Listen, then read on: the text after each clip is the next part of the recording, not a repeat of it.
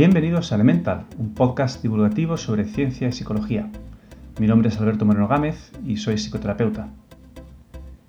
Y el motivo por el que arranco un nuevo podcast, eh, con la cantidad de podcasts que hay ahora mismo disponibles sobre casi cualquier tema, en primer lugar es porque me apetece hablar sobre psicología. Pero no me apetece hablar eh, de una forma demasiado seria ni nada parecido a, esto de los consultorios psicológicos que son tan frecuentes. ¿no? Parece que si un psicólogo sale en algún medio o hace un programa tiene que eh, ponerse muy profundo y dar consejos a todo el mundo. No es esa mi idea. Y tengo que deciros que no voy a hablar solamente de psicología, ni mucho menos. Pues yo creo que voy a hablar de, los temas que me interesan, que me gustan, eh, temas eh, sobre los que habitualmente leo o, escucho podcast, por ejemplo, que es algo que hago desde hace muchísimo tiempo. Habrá otros temas relacionados con ciencia en general, pero también con ciencia ficción eh, y con tecnología, por supuesto. Son, son temas que siempre me han interesado. Y deciros que, por supuesto, estoy encantado de que participéis en el podcast enviándome comentarios, sugerencias de temas que queréis que hable, preguntas que queréis que responda. Eh, para ello os dejo en las notas del episodio la forma de contactar conmigo. La más sencilla, ya os adelanto, que es la web albertomg.com. Tenéis toda la información sobre mí, sobre mi trabajo y también sobre cómo contactar conmigo. Y os adelanto ya lo que voy a abordar aquí en el primer episodio de Elemental. Empezaré soltando una pequeña píldora acerca de, lo que entiendo por psicoterapia eh, y también hablaré sobre la diferencia entre psicólogos y psiquiatras. Y continúo resolviendo una duda que me han planteado hace poco en la consulta, puede parecer una tontería o algo sin importancia, es acerca de los suspiros. Eh, sí, algo tan cotidiano que todos queremos entender más o menos el por qué y para qué sirven, pues me dedico a hablar unos minutos acerca de lo que se ha investigado y lo que sabemos sobre ese tema. Y por último, en la sección llamada Visiones del futuro, os traigo un tema casi de ciencia ficción, pero sobre el que se está investigando cada vez más, incluso hay bastante avances, el tema de la telepatía. Voy a empezar hablando sobre algo muy básico, pero creo que es lo que pega también en el episodio cero, episodio piloto de Elemental.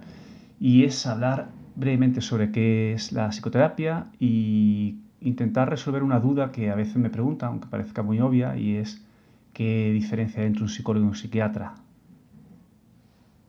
Pero empezando por explicar brevemente en qué consiste la psicoterapia, qué, se hace exactamente, yo creo que la forma más sencilla de contarlo es eh, el psicoterapeuta intenta formar equipo eh, con la persona que viene a consulta, sobre todo porque acuerdan o deberían acordar una serie de objetivos de cambios que se quieren conseguir en la, vida de la persona que, viene. Y básicamente si se consigue formar un buen equipo y hay un ambiente de colaboración, se consigue lo que llamamos alianza terapéutica, que es absolutamente necesaria, esa, relación de confianza mutua, gracias a la cual el, psicoterapeuta tiene la, capacidad o el crédito suficiente para eh, poder proponer cambios en la vida de, las personas que vienen a, la consulta. Suele ayudar bastante que el terapeuta no haga juicios de valor y, se mantenga en una posición pues, respetuosa, de forma que se consiga transmitir que comprende cómo piensa, siente, actúa y se relaciona la persona. Y por supuesto que hacen falta más elementos para que la psicoterapia sea eficaz, como ofrecer ideas útiles, herramientas, estrategias o visiones que ayuden a cambiar la perspectiva sobre el problema y a probar otras soluciones que funcionen. Y bueno, también decir que hacer diagnósticos no tiene por qué ser necesario. Eh, más que como una herramienta que ayuda al terapeuta a tomar decisiones sobre su forma de trabajar y entender el problema. Seguramente en otro episodio volveré al tema de los diagnósticos, que es un tema controvertido, pero que, que creo que me apetecerá hablar un poco sobre él y contar mi visión. Bueno, y esto como explicación breve de qué es la psicoterapia, bajo mi punto de vista, por supuesto.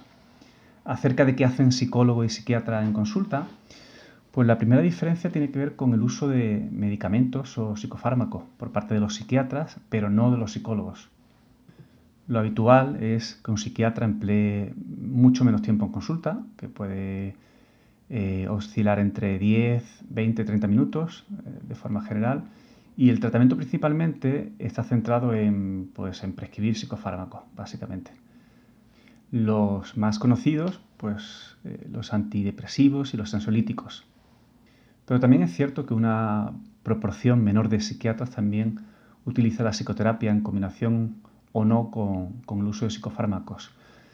Los psicoterapeutas, por norma general, eh, suelen emplear más tiempo en cada consulta, entre 45 minutos, hora, incluso hora y cuarto, hora y media, es posible. Y eso varía en función de si trabajan en consulta privada o en centro de salud pública. Bueno, y de otros muchos más factores, como por ejemplo el tipo de modelo psicoterapéutico del que trabajen. También aclarar que si los psicólogos conocen los medicamentos y sus efectos, eh, no los prescriben en ningún caso. Punto aparte es el tema de otro tipo de prescripciones que hacen diferentes especialistas.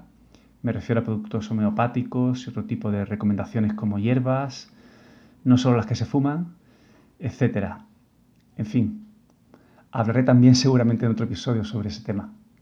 En resumen, decir que hay psicólogos y psiquiatras que se parecen mucho en su forma de trabajar. Eh, algunos, de hecho, no utilizan psicofármaco, algunos psiquiatras, y, utilizan la psicoterapia. Yo tengo que decir, sin que mucha gente se entere, que no hay en general una buena coordinación o relación de psicólogos con psiquiatras. Parece que son como, como competidores a veces. Qué tontería, ¿no? Eso no pasa en casi ninguna profesión.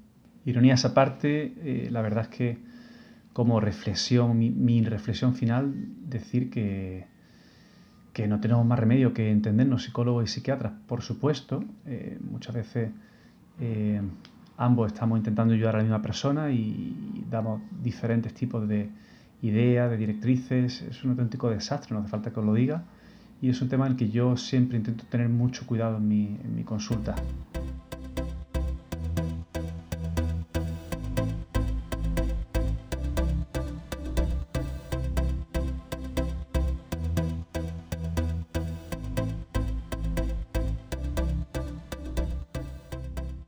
Cierro este tema y pasamos a otra cosa.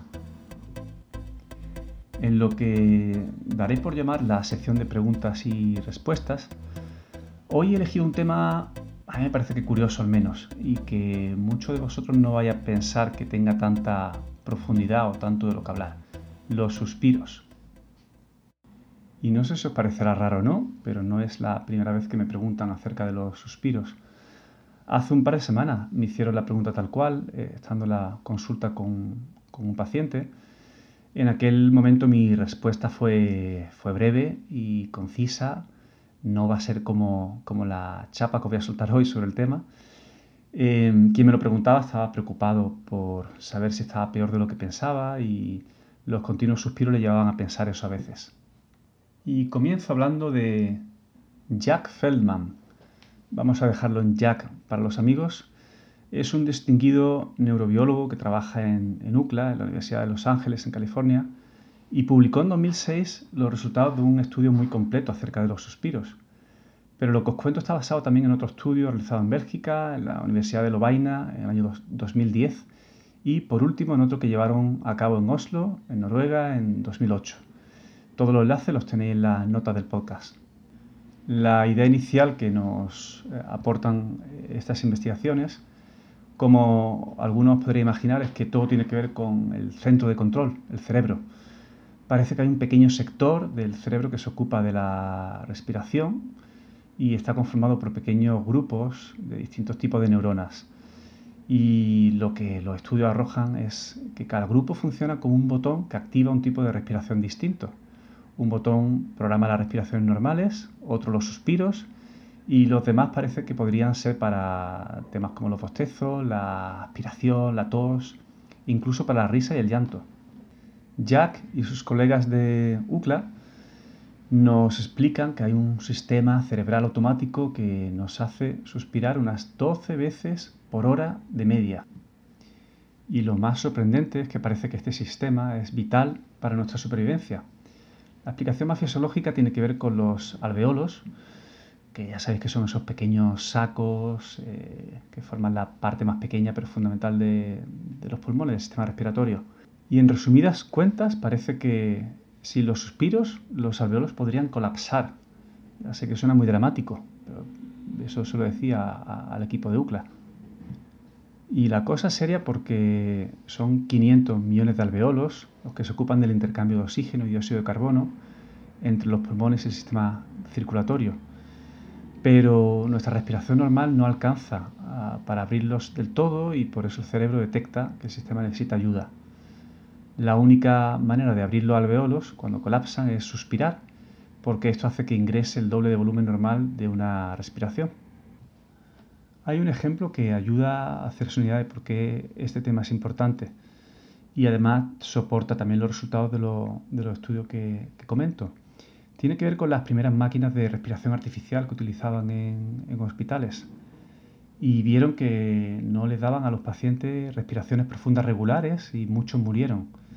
Hoy en día los ventiladores de estas máquinas incorporan regularmente una inflación profunda de aire que imita un suspiro. A mí me parece que todo esto lo que deja claro es que no solamente suspiramos, cuando estamos en un atasco de tráfico o, agobiados o nos dan una mala noticia o cuando intentamos tranquilizarnos. Entonces, ¿cuál es la parte psicológica del asunto, del tema de los suspiros? Si la tiene. Pues sí que la tiene. En primer lugar, suspirar parece que tiene una función de reset, no solo físico, sino emocional. En parte por el efecto de alivio que, nos genera eh, el suspiro. Así que nos ayudan a regular el estrés, eh, al menos en lo relativo a la respiración, que es a su vez una respuesta típica eh, física y psicológica ante la ansiedad.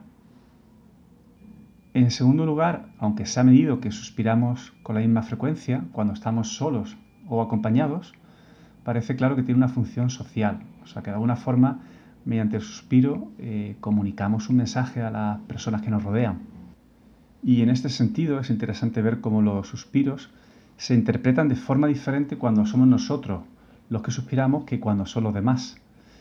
En el estudio de la Universidad de Oslo vieron que en, los demás interpretamos tristeza cuando suspiran, pero en nosotros es más bien frustración. Os cuento uno de los experimentos que diseñaron. Algunos ya sabéis que los psicólogos a veces son bastante cachondos ingeniando tareas para los sujetos experimentales. Pues la cuestión es que les presentaron dos puzzles, uno solucionable aunque difícil y otro imposible de solucionar aunque aparentemente sencillo. Se les pidió que se esforzaran en solucionarlos todos el tiempo que quisieran, pero con la posibilidad de rendirse cuando les diera la gana. Y mientras tanto una trupe de investigadores midiendo los suspiros de cada participante. Y vaya si suspiraron. El 77% de los participantes suspiraron con una media de cuatro veces por persona. Y la mayoría de los suspiros ocurrieron entre las pausas que realizaban después de un intento fracasado de solucionar el puzzle. Tal cual. Cuando se les preguntó que cómo se habían sentido, casi el 100% contestaron que frustrados. Bueno, y cómo no, eh, fiel a nuestra maravillosa naturaleza humana, casi todos negaron haber suspirado, negándolo incluso aunque se les dijera que los observadores lo habían estado registrando. En mi opinión, a pesar de que el suspiro pueda ser un proceso respiratorio automático y necesario, creo que somos más conscientes de que suspiramos cuando nos encontramos mal anímicamente, eh, ya sea tristeza, decepción, agobio o incluso aburrimiento. Y eso nos hace a veces pues prestar más atención o interpretar como algo especial cuando los suspiros ocurren en esas situaciones más negativas. Y hay más cuestiones que estos estudios no abordan, pero que trabajando como psicoterapeuta pues se ven con frecuencia, eh, sobre todo en problemas más relacionados con ansiedad, observas cómo las personas en ocasiones respiran más rápidamente o hiperventilan y el suspiro es el típico recurso más frecuente para rebajar eh, el estrés. Hay diversas estrategias que se pueden usar para mejorar todo esto. Estoy seguro que en un futuro episodio dedicaré un rato a contaros un poco más.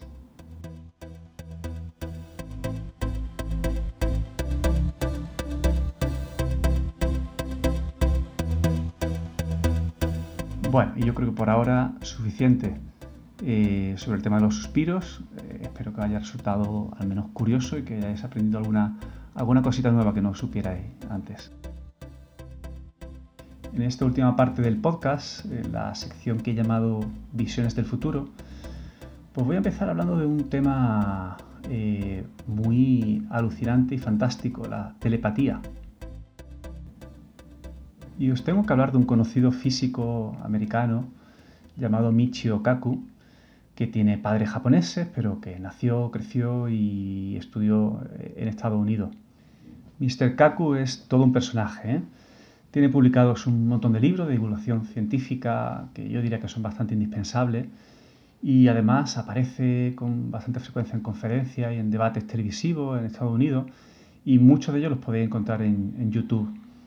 Micho es todo un personaje, en el, además en el cuerpo a cuerpo, en este tipo de, debate. Yo lo llamo la, la pisonadora, porque suele machacar a, a, cualquiera que tenga enfrente con su argumento, con bastante estilo, eso sí, pero lo machaca. Y al principio reconozco que sorprende su estilo implacable y contundente, pero cuando has leído varios libros de él y luego te lo encuentras en acción en esos debates, con su aspecto de japonés en paz y armonía con la tierra, con su melena blanca y su buena manera, pues se llega a la conclusión de que esto es un personaje. Y os suelto todo esto sobre Micho Kaku porque en una obra de 2014 eh, llamada El futuro de nuestra mente, él se atreve a, hablar sobre, sobre, un montón de, de temas eh, por venir. Eh, de hecho, a él lo, lo califican muchas veces como futurólogo, futurólogo pero científico, no, no astrólogos de los que echan las cartas, etc. Y en uno de los capítulos de, este libro, del futuro de nuestra mente, que os dejo el enlace en, la, las notas del episodio, él habla del tema de, la telepatía, que es un tema poco tratado eh, en ciencia en general. Yo ya había leído alguna cosa, pero sin duda Michio lo, lo plantea bastante bien, sobre todo porque hace una, una recolección de, de, lo que sabemos por diferentes investigaciones que se están haciendo en diferentes puntos del mundo. Él, en algún otro libro también eh, se dedica a entrevistar a diferentes físicos teóricos, pero también médicos, neurólogos, todo tipo de disciplina, y entrevista a aquellos que están más adelantados en, cada, eh, en, su campo.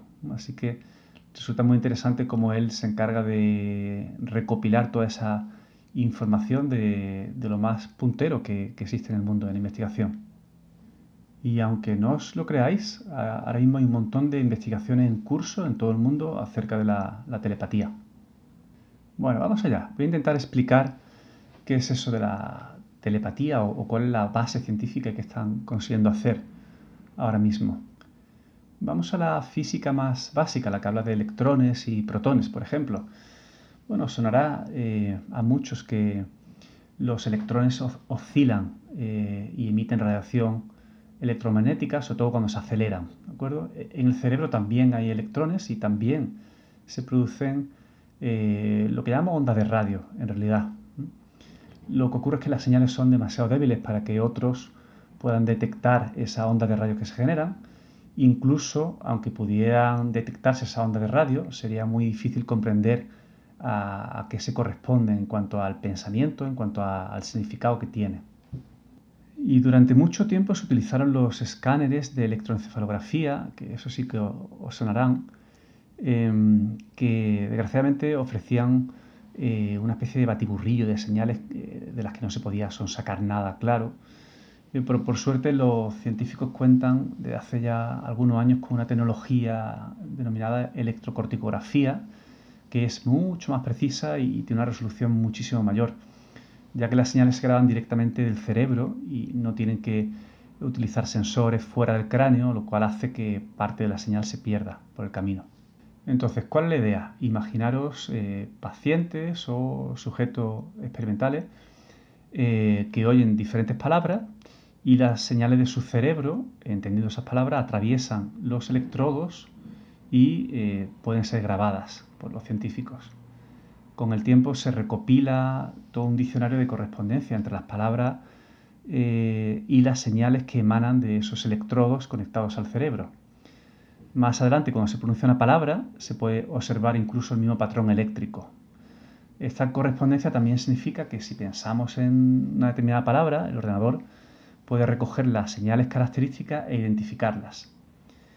Esta tecnología eh, parece que puede permitirnos mantener una conversación de manera telepática en un futuro, por supuesto, ¿eh? todavía no, ha llegado ese momento. Una de las posibles aplicaciones es con personas que han sufrido algún tipo de traumatismo En el caso, por ejemplo, de derrames cerebrales, personas que están completamente paralizadas y no pueden hablar, mediante la telepatía o mediante este tipo de, sistemas informáticos podrían hablar a través de un sintetizador de voz que reconozca esos patrones cerebrales y produzca la, palabra. Estos patrones que van aprendiendo los ordenadores todavía requieren máquinas superpotentes eh, y hace falta, hace falta que, el, que el conocido tema del Machine Learning avance todavía mucho más. Pero eh, sí que es cierto que los físicos estiman que con el aumento de la potencia de cálculo propia, de cálculo propio de, los procesadores que van mejorando cada año, en un futuro una máquina de, imagen por resonancia magnética eh, podría ser del tamaño de un teléfono móvil. Y los datos obtenidos con el, sí, con el débil campo magnético generado por, por ese teléfono móvil se enviaría mediante una conexión inalámbrica a un superordenador que los procesará y creará una imagen tridimensional que en definitiva nos dará una idea de qué está ocurriendo en la cabeza de X persona. Y esto abre la alucinante posibilidad de que podamos comunicarnos con otra persona, eh, pensarlo así, vía móvil, pero sin tener que hablar. Eh, una máquina lee o interpreta patrones eh, y directamente envía esa información al correspondiente móvil, por ejemplo, de la otra persona con la que queremos comunicarnos. Y en fin, Suena muy a ciencia ficción y de hecho todavía, como digo, no es real, pero es una posibilidad que se plantean seriamente los investigadores. Las cosas ahora mismo están así, todavía es, eh, es muy rudimentario.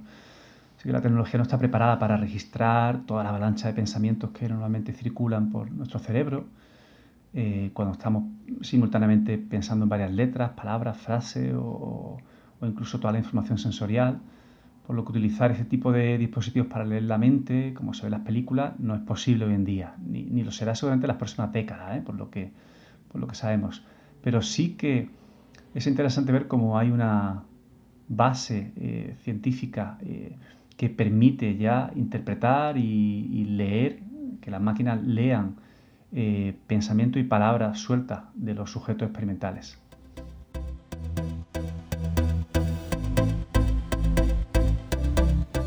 basta de telepatía por hoy, eh, pero seguro que trataré en el futuro otro tipo de temas por el estilo, parecidos, que en un primer momento nos parezcan que pertenecen a la ciencia ficción, pero no, no, sí que hay investigaciones reales.